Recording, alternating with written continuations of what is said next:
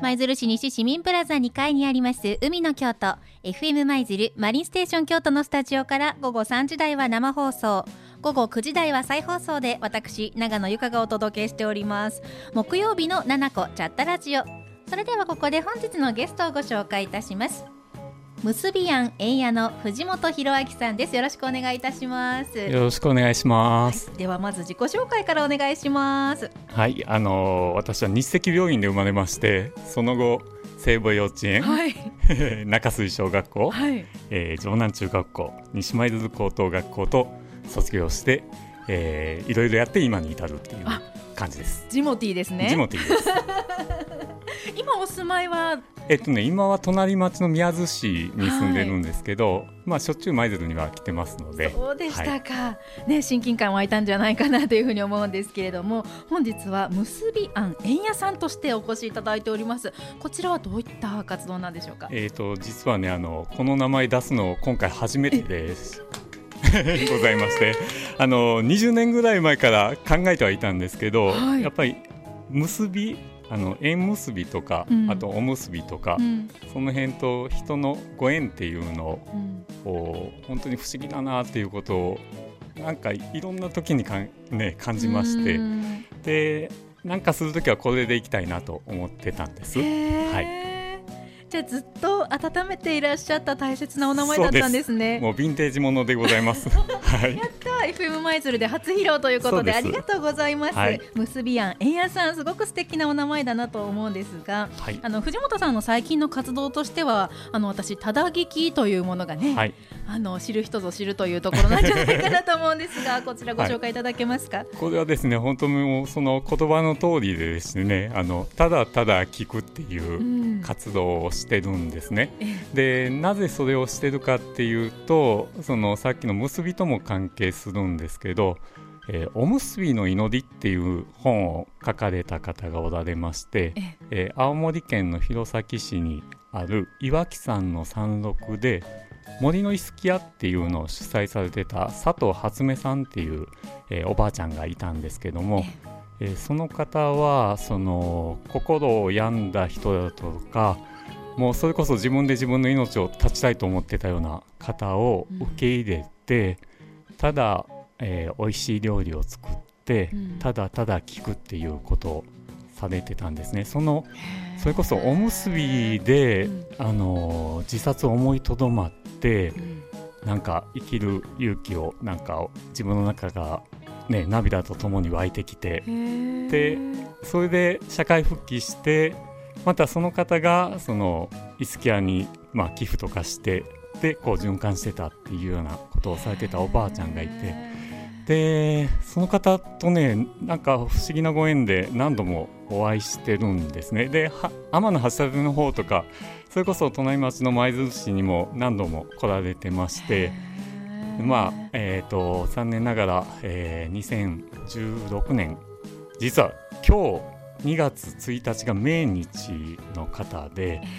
えー、だから亡くなって、えー、丸8年の今日ということになります。それも不思議なご縁を感じますね。そうですね。あの、実はこのね収録いつにしようっていう時にぽっかりと空いてたのが2月1日って聞いた瞬間に、あ、初音さんの命日だなと思って、あ、その日で行きましょうって即答した記憶があるんですけど、ね、それもたまたま木曜日っていうのがね、えー、そうですねあの私普通にあの週に2日日曜日ともう一つ平日休みがあるんですけど、えー、今回勤務シフトがたまたま2月1日の木曜日がはい、当たってたっていうことでございます。はい、今日はねきっとご縁があってこの場に来てくださってるんだと思います。ちょっとここで CM を挟みまして活動について、えー、深く聞いてみたいと思います。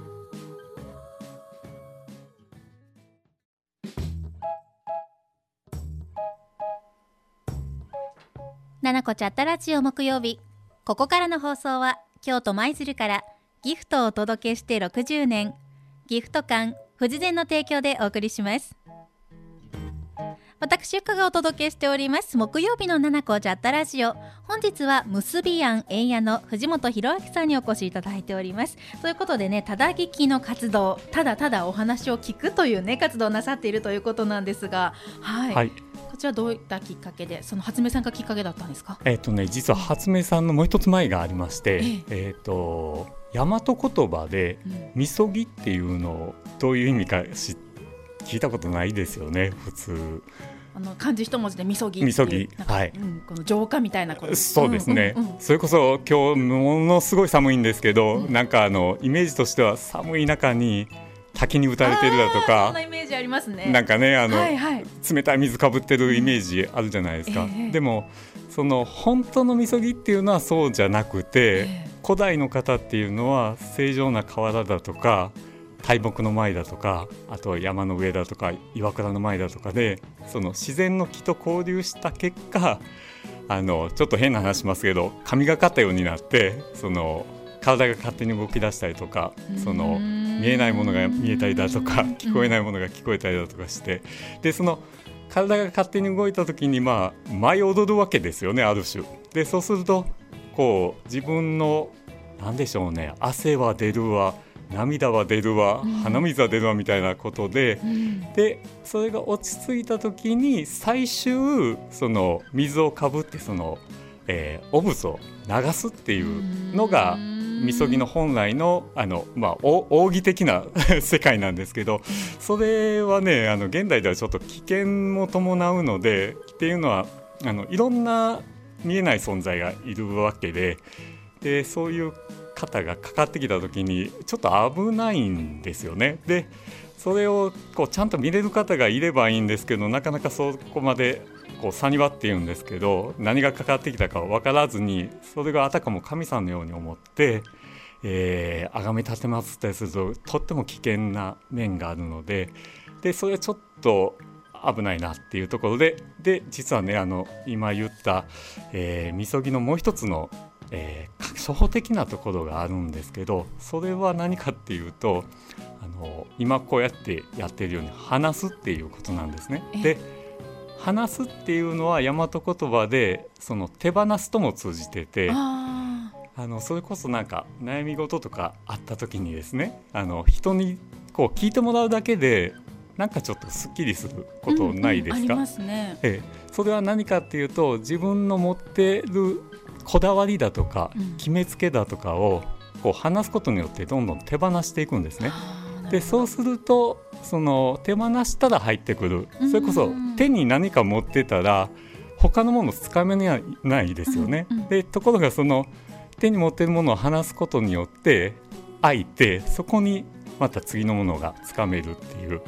でそれをエネルギー的に言うとこう、えー、離して出していくことによってどんどんこのエネルギーが回っていくんですね。で循環していくっていうことになってくるんで、えー、元気になってくるっていう感じですね。それをただただ話を聞いてその相手の方がこう握りしめてるものを手放してもらってあの気持ちよく循環していけるようなサポートなさってるという、そうですね。ですかね、はい、今なんかこうやって喋りまくってますけどあの私聞く時はひたすら聞く人で、うん、あのそれこそねあの否定すると人って話せなくなるんですよね。えそれ違うよとかって言ってしまうともうそこで止まってしまうこと多いと思うんですけどその相手の言ってることをそれこそ否定せずに、うん、あのどんなことも聞いて聞いて聞いてとことん聞いていくとその人の持って生まれた本質的なものが最終出てくるんですけど、うん、そこまでいくとね、うん、もうとっても楽になってくれるんで、えー、はい、そんなことやってます。いやすごく尊い活動だなというふうにねお話を聞いて感じました。ねただただお話を聞く、もう途中で口挟みたくなりますよね。そうなんですよね。それをねこううんうんと聞く否定しない、はい、なんかそういうふうにお話聞いてくれる人がいるっていうだけでもすごくありがたいし心強いし、なんだかわかんないけど、うん、すっきりして別になんだろうアドバイスをいただくわけでもないけれども自分でなんかこうなんかこう道を見出すというかね、はい、なんかそういう不思議な力があるんじゃないかなというふうに、そのただお話を聞くというね、はい、これも一つのすごくあの大切なスキルなんじゃないかなというふうに感じました、はい、さあそれこそねさっき初音さんのお話がありましたけれども、私たまたま先日ですね、あの味噌作り教室に参加したところ、その初音さんのおむすびを作って、でそれをいただいてからの味噌作りっていう流れだったんです。なるほど。面白いですね。だから今日その話を聞いて と思ってこの間そのおむすび私教えてもらいましたと思って、はい、はい、なんか今日はなんか本当に結びっていう言葉がね、はい、なんかつながりますね。はい、でその初音さんとなぜ自分が出会ったかっていう元がもう一つあるんですけど、えー、実はその佐藤初音さんっていう方はその活動をですねまあ、見つけた方がいて、でそれが映画になってるんですね。えーと、舞鶴とはすごく深くご縁のある映画なんですけども、えー、辰村仁監督っていう方が作られた「地球交響曲」と書いて「ガイアシンフォニー」っていう映画があるんです。はい、でこれはもうかれこれ30年以上前ですね。1992年に第1番が公開されて、でその後第2番第3番と続いて第9番が、えー、2年前かな、うん、えー、に完成して、えーまあ、9作品あるんですけども、えー、その辰村仁監督も実はね去年のそれこそ年明けすぐ1月2日に82歳で亡くなられて、えー、っていう流れなんですけど、えー、監督が、えー、1月1日、えー、2日に亡くなられえー、佐藤初音さんが2月1日っていうのもなんかこれもね1と2で2と1でなんか数玉的にもなんか不思議だなっていう感じなんですけど。はい。まあそんな感じですね。はい。ね、そんな「ガイアシンフォニー」という、ね、映画今のお話に出てきましたけれどもこちらの自主上映会をなさるということなんですね。はい、えーとねこの映画は実はずっと自主上映会っていうので広まってた映画でもうずいぶん昔なんですけど、えー、この間阪神・淡路大震災の29周年丸29年だったと思うんですけど、その同じ年ですね、えー、1月17日に阪神・淡路大震災があり3月20日だったかなあの地下鉄サリン事件がありっていう激動の1995年、平成7年にあのガイアシンフォニーの第2番っていうのができまして、えーでたまたま私はその第2番の大阪試写会っていうのが95年の5月8日にあったんですけど、はい、その場になんか不思議な流れで行くことになってちょっとはしょって言いますけど、うん、また不思議な流れでその、まあ、映画ものすごい良かったんですよね。で映画良かったんですけどさらに監督の話がもう面白すぎてですねこんな人が世の中にいるんだっていうぐらい歩くシンクロニシティなんですよね。あのシンクロニシティって何かっていうとあの共時性って言うんですけどもうちょっと考えられないような偶然の位置っていうのを頻繁に起こす方で。うんでうわ面白いなと思ってたその直後に自分自身にもそのシンクロニシティが起こってですねもうこれもはしょって言いますけど、うん、たまたま監督を囲む会その上映試写会と講演会の後にあのまあ、打ち上げに参加できたんですね、うん、でその場でちょっともう自分はもう舞鶴で自主映したいと思い込んでたんで、うん、どうしようと思ってあの監督にですねいや手を挙げて、うん、あの京都の舞鶴から来たんですけどこれ舞鶴で自主映したいんですけどどうしたらいいんですかって聞いたら、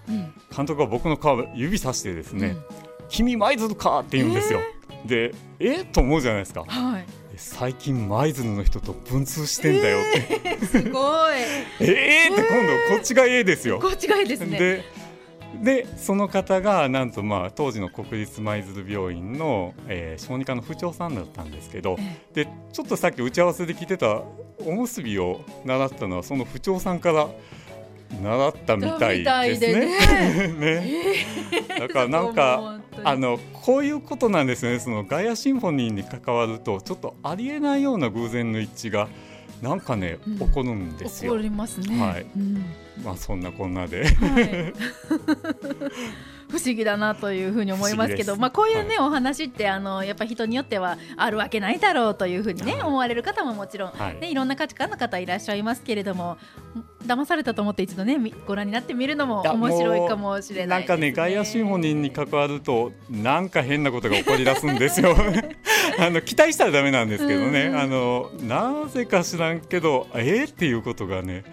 もう頻繁に起こるんでもう今ではなんかねあまたかって思う時もあるぐらいなんか不思議なことが今日今日もねね不思議でしたさっきのおむすびの話だけでこんな風につながってくるとは私も全く想像してませんでしたけれども、は い、とても不思議だなというふうに感じました。それではここで一曲お届けしたいんですが藤本さんからリクエストをいただいております、はい、どういった曲でしょうか？えー、っとねあの人としてっていう曲なんですけど、えー、これはもうガイアシンフォニーとは全く関係ないんですけどそれこそ人のご縁って不思議だなっていうことを歌ってる歌です。であの歌ってるのはロックバンドオカンっていう、えー、ミュージシャンが歌ってます。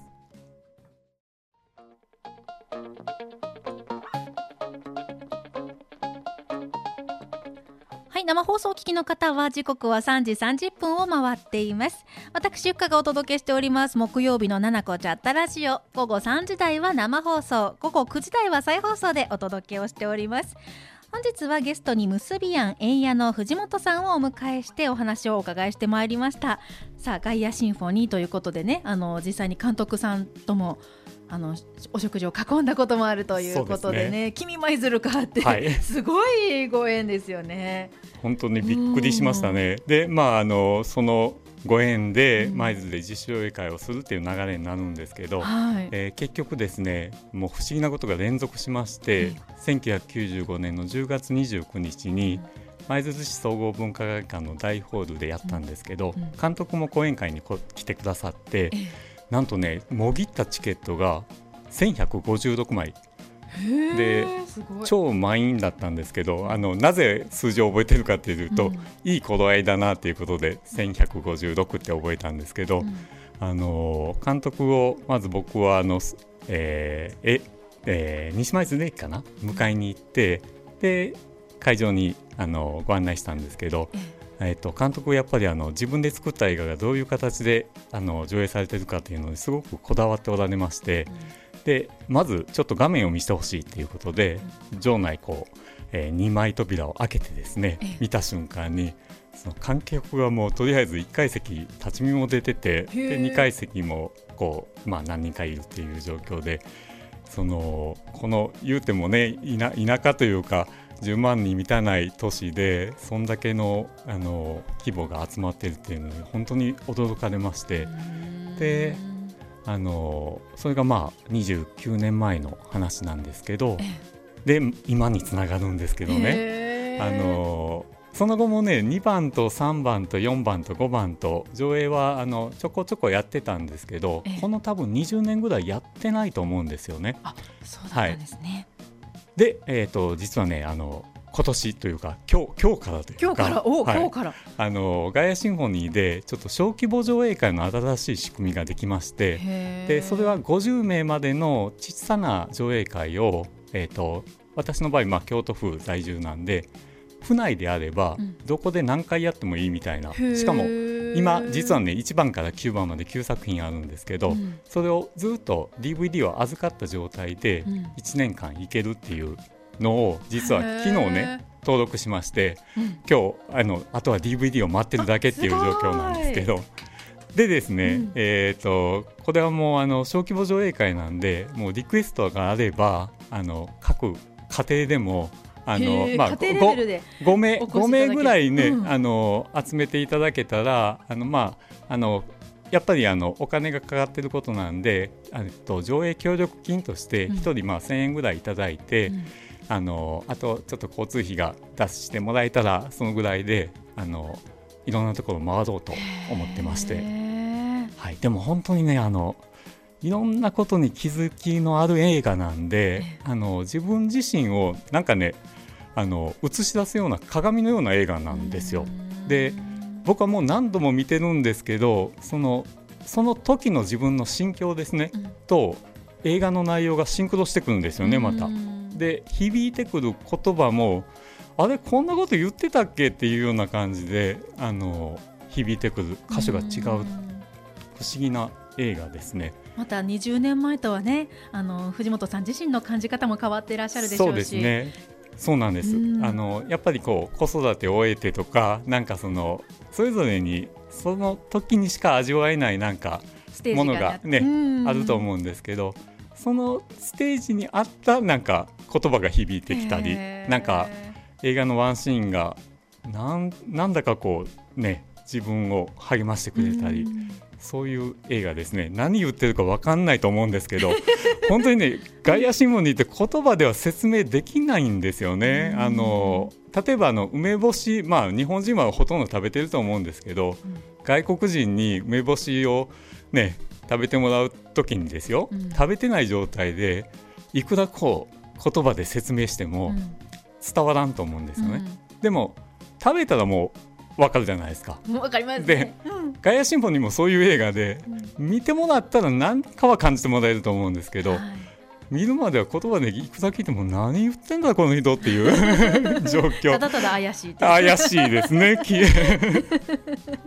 はい。はい。ね、1番から9番までありましてそれも、はい、あの好きなばあのものリクエストできるんでしょうか？あできます、はい、あのまあねホームページ見てもらったらあの公式ホームページ引っかかってくると思うんで検索かけると、であの例えばサーファーだったらサーファーの神様と言われてたジェリー・ロペスさんが出たりだとか、あとあのダライ・ラマ14世が出てる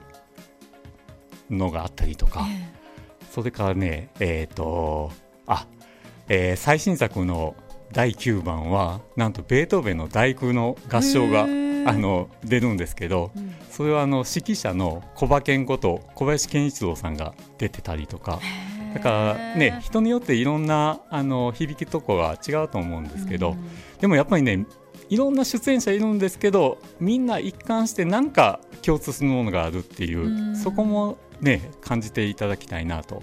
思ってます。はい、ありがとうございます。はい、ということで、ちょうど今日からそれが始まったということで、小規模上映会ですね。すね今 DVD を待っているところということで、これからオファーがあれば、はい、京都府内でしたら、はい、家庭だったりとか、まあどこか公民館であったりとか、ね、まあ学校であったり、い、ろんなところに上映に伺いますよという。そうですね。ただその仕組みは50名までなんで、うん、あのそれ以上になるとまた別の仕組みになってくるので、あくまで私が動くのは小規模上映会として。動こうと思ってます。でその小規模上映会の利点っていうのが、うん、あのやっぱり終わった後にあの映画の感想をシェアしだすあのお互いにねシェ,、うんうん、シェア会っていうのがすごくその次の、えーと、現実的に動いていく、あのなんて言うんでしょうねきっかけになるあのものだと思うんでしかもこういろんな方が集って例えば10人とか20人集ってたらいろんな立場の人がいると思うんですけど、うん、その異業種交流じゃないですけどあの例えば子供がいたおじいさんがいてこう、ね、男女も老若男女 いろんな方がいてね。でその中でみんなでそれぞれの立場の違いを超えていろんなことを話し合うと、うん、なんか新たなステージができていくと思うんですけど僕は実はそれがガイアシンフォニー第10番やと思ってるんですよ。あの9番までは辰村仁監督が映像として作ってくださったけどもあのガイアシンフォニーの第10番っていうのはもう今生きている私たちが一人一人が何ができるかっていうところにフォーカスして、うん、このあの、ね、今とっても困難な時代じゃないですか、うん、正月早々ねあの能登半島でそれこそ地震があったりしてね、でそういう中でも希望を失わずなんでしょうね。あの少なくとも自分のできることは必ずあるので、うん、そこでその一遇を照らしていくっていうのをみんなそこにフォーカスした方がいいと思うんですね。うん、でテレビとかメディアっていうのはなんか遠い世界のことを結構報道するんですけどそこばっかり見ると無力感に襲われてしまうんで、うん、そうじゃなく今自分に何ができるかそこにずっと焦点を合わせていくっていう意味でもそのガイアシンフォニーはもうヒントがいっぱい散りばめられてるんで、もうねあのぜひ見てください。はい、もし見たいというね方いらっしゃったらどのようにお申し込みすればよろしいでしょうか？そうですね。えっ、ー、とどうしたらいいんでしょうね？まだ未定でしたか？はい、まだそこはね考えてなかったんですけど、はい、一応フェイスブックとかやってるんで、はい、まああの何らかあのつながっていただけたらなと思います。はい。はい、ではあのもしね気になる方いらっしゃいましたら藤本博明さんであのフェイスブックなさってますので、検索していただけたらと思います。よろしくお願いいたします。それでは本日は結び庵円屋の藤本博明さんにお話を伺いいたしました。どうもありがとうございました。さてもう一曲リクエストいただいておりますがどんな曲でしょうか？